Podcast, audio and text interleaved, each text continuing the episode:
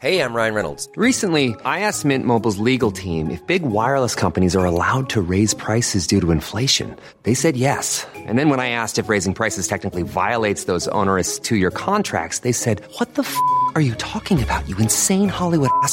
So to recap, we're cutting the price of Mint Unlimited from $30 a month to just $15 a month. Give it a try at mintmobile.com slash switch. $45 upfront for three months plus taxes and fees. Promo rate for new customers for limited time. Unlimited more than 40 gigabytes per month. Slows. Full terms at mintmobile.com. Perle d'histoire. Le premier jour de chaque mois, découvrez une nouvelle petite histoire de la grande histoire. Présenté par Gabriel Massé. Cette histoire tient autant de la légende que de la réalité. À la Révolution, quand les émeutiers s'emparèrent de la Bastille, ils découvrirent dans un registre cette inscription mystérieuse. Prisonnier numéro 6, 4, 3, 8, 9000. L'homme au masque de fer.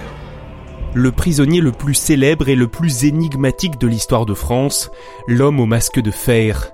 Vous venez d'entendre les premiers mots du célèbre film de Randall Wallace où Leonardo DiCaprio incarne le mystérieux captif. Une version évidemment romancée, comme il y en a eu des dizaines.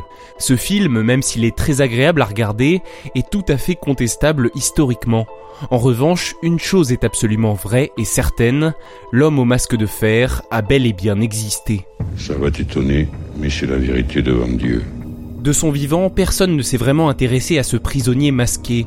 C'est en 1753, quand Voltaire publie son ouvrage Le siècle de Louis XIV, que l'énigme est révélée au grand public.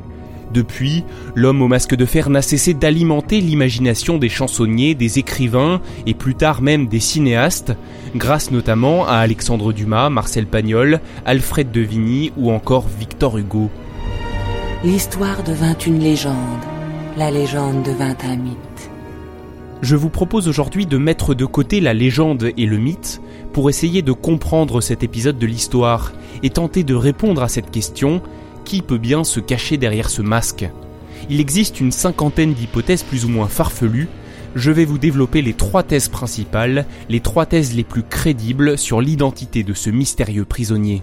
Si on lui ôtait son masque, pourrait voir qui c'était. La première thèse, la plus célèbre, l'homme au masque de fer serait le frère jumeau de Louis XIV. Un autre. Il y en a un autre. À l'origine, cette hypothèse est celle de Voltaire lui-même. Il l'évoque dans plusieurs de ses ouvrages, à commencer par Le siècle de Louis XIV, chapitre 25. Monsieur de Chamillard fut le dernier ministre qui eut cet étrange secret. Le second maréchal de la Feuillade, son gendre, me dit qu'à la mort de son beau-père, il lui conjura à genoux de lui apprendre qui était cet homme, qu'on ne connut jamais que sous le nom de l'homme au masque de fer. Chamillard lui répondit que c'était le secret de l'État et qu'il avait fait serment de ne le révéler jamais. Et plus tard, dans Questions sur l'encyclopédie, Voltaire écrit Il est clair que si on ne lui permettait de parler à son médecin que couvert d'un masque, c'était de peur qu'on ne reconnût dans ses traits quelque ressemblance trop frappante. D'Alexandre Dumas avec le vicomte de Bragelonne à Marcel Pagnol dans Le secret du masque de fer, en passant par Victor Hugo et son ouvrage inachevé Les jumeaux, cette théorie d'un frère caché de Louis XIV est certainement celle qui anime le plus les passions. Cela tient du fait qu'à l'époque, il y avait une controverse sur qui était l'aîné entre deux jumeaux. Le premier à avoir vu le jour, ou le second qui, pensait-on, avait été conçu en premier. Pour éviter une querelle de succession, l'un des deux enfants aurait été dissimulé dès sa naissance, avant d'être recouvert d'un masque pour que sa ressemblance avec le roi ne révèle une vérité dangereuse pour la couronne. De nombreux historiens, dont Jean-Christian Petit-Fils, rejettent cette thèse, notamment parce qu'à l'époque les accouchements avaient lieu en public, devant la cour. Faisons comme si c'était normal après tout. Pour l'historien Jean-Christian Petit-Fils, auteur du livre L'homme au masque de fer, la réalité est tout autre. On arrive à la seconde hypothèse la plus probable, celle d'Eustache d'Angers. Danger Danger euh, mm, mm, Danger Vachtenzi Danger Eustache d'Angers, c'est un valet qui est arrêté en juillet 1669 et enfermé dans la prison de Pignerol, un donjon situé dans une enclave des Alpes italiennes. La prison des personnalités.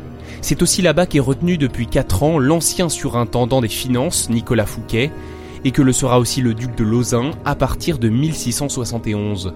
Eustache, lui, n'est sans doute qu'un simple valet qui a eu connaissance d'un secret qui ne doit pas être ébruité. Secret défense. Là-bas, un homme assure la garde de ses prisonniers, le gouverneur Bénigne d'Auvergne de Saint-Marc.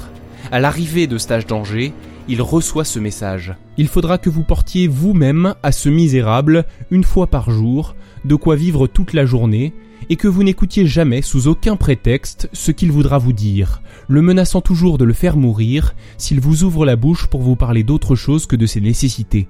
Comme ce n'est qu'un valet, il ne lui faudra pas de meubles bien considérables. La théorie de Jean-Christian Petit-Fils, c'est qu'après la mort de Fouquet et la libération de Lausanne, le gouverneur Saint-Marc a perdu ses prisonniers les plus prestigieux.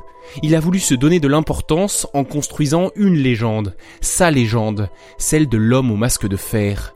En avril 1687, lors du voyage vers une nouvelle prison, de celle d'exil où il était depuis 1681 jusqu'à celle de l'île Sainte-Marguerite, il aurait imposé à cet Eustache d'Angers de porter un masque de fer et de voyager dans une chaise à porteur recouverte d'une toile cirée. Cet homme, aux étapes, sort de, sa, boîte, il, manque d'étouffer, euh, et il porte un masque d'acier sur le visage. On a un texte en particulier qui, qui nous parle de cela. C'est la première fois qu'on voit un prisonnier masqué de fer.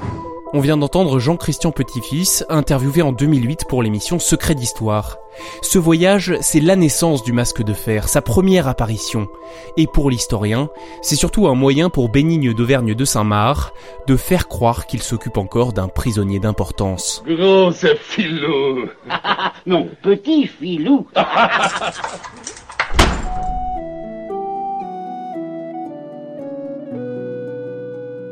La troisième hypothèse est une version alternative de la précédente, avec un postulat de départ, et si Nicolas Fouquet n'était pas vraiment mort à la prison de Pignerol en 1680. Fouquet, rappelons-le, c'est l'ancien surintendant des finances de Louis XIV, arrêté peu de temps après avoir donné une sublime réception dans son château de Volvicomte. Il a été jugé pour détournement de fonds publics et lèse-majesté et Louis XIV l'a envoyé dans une geôle de Pignerol sous la bonne garde de Saint-Marc, avant qu'il n'y décède officiellement le 23 mars 1680. Et vous, personnellement, vous y croyez? Dans son livre Fouquet, Jean-Christian Petit-Fils a écrit Aucun acte officiel ne vint constater le décès, aucune épitaphe laudative ne vint sceller sa sépulture. Ah bon? C'est ce flou autour de la mort de Fouquet qui amène certains historiens à penser qu'il est peut-être l'homme au masque de fer. S'il a été déclaré mort mais qu'il est toujours en vie, personne ne doit plus voir son visage. Cela expliquerait qu'il soit traité avec respect et que soit fait le choix d'une chaise à porteur pour ses déplacements, un moyen de transport généralement réservé à la noblesse. Et cela justifierait aussi le confort de la cellule construite pour lui à la prison de Sainte-Marguerite, une grande pièce avec une cheminée et des toilettes. Cette théorie est notamment défendue par Claude Dabos, auteur d'une enquête fouillée sur le sujet. Pour lui, Fouquet est l'homme au masque de fer, ou plus précisément, le premier homme au masque de fer. Comment ça? Selon cet auteur, Fouquet serait certainement décédé au fort royal de l'île Sainte-Marguerite. À ce moment-là, pour enfouir la vérité, un autre prisonnier prend place sous le masque de fer, un ancien diplomate italien nommé Mattioli. En 1694, Mattioli quitte la prison de Pignerol, où il était encore, pour celle de Sainte-Marguerite. Et la même année, il est déclaré mort. Faisons maintenant un bond dans le temps jusqu'en 1698. Quatre ans plus tard a lieu le transfèrement à la Bastille de l'homme au masque de fer. Claude Dabos écrit sur le sujet. Quand Mattioli est transféré à la Bastille, tout est mis en œuvre pour que l'histoire retienne de lui qu'il était le fameux masque de fer de l'île Sainte-Marguerite. Pendant cinq ans, nombre de témoins peuvent observer ce prisonnier masqué de Sainte Marguerite, dont le nom ne se dit pas, à l'allure encore jeune, se rendre à la chapelle de la Bastille d'un pas alerte. Quand l'homme au masque de fer emprisonné à la Bastille décède en 1703, c'est le nom de Marchioli qui est inscrit sur l'acte de décès. Selon Claude Dabos, c'est pour que l'image du masque de fer soit à jamais dissociée de Fouquet. Le nom de Marchioli est étrangement proche de celui de Mattioli. Un tel indice, après tant d'années de mystère, laisse sceptique.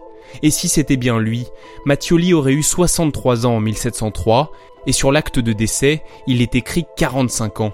Pourquoi l'avoir rajeuni à ce point se questionne Claude Dabos? Parce qu'en 1703, Fouquet aurait eu 89 ans, et que l'on ne confond pas un homme de 45 ans avec un vieillard presque nonagénaire. Toi aussi, Tu as porté un masque. L'homme au masque de fer n'a évidemment pas porté ce masque toute sa vie, on dit parfois qu'il était couvert d'un masque de velours. Toujours est-il que son identité reste encore une énigme. Les hypothèses ne sont que des hypothèses, et après avoir fait d'importantes recherches sur le sujet, je ne choisirai pas une thèse parmi les trois que je viens de vous présenter. Voltaire a choisi la première, Jean-Christian Petit-Fils avec son livre L'homme au masque de fer penche pour la deuxième, tout comme l'émission Secret d'histoire avec Stéphane Bern, et enfin Claude Dabos et son enquête publiée sur internet défend la troisième thèse. Sur la page Facebook de Perles d'Histoire, je vous partage les liens vers l'ensemble de ces différents travaux, afin que vous puissiez, si vous le souhaitez, approfondir le sujet.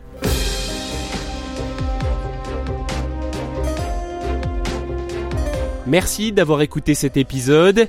N'hésitez pas à le partager et bien sûr à vous abonner.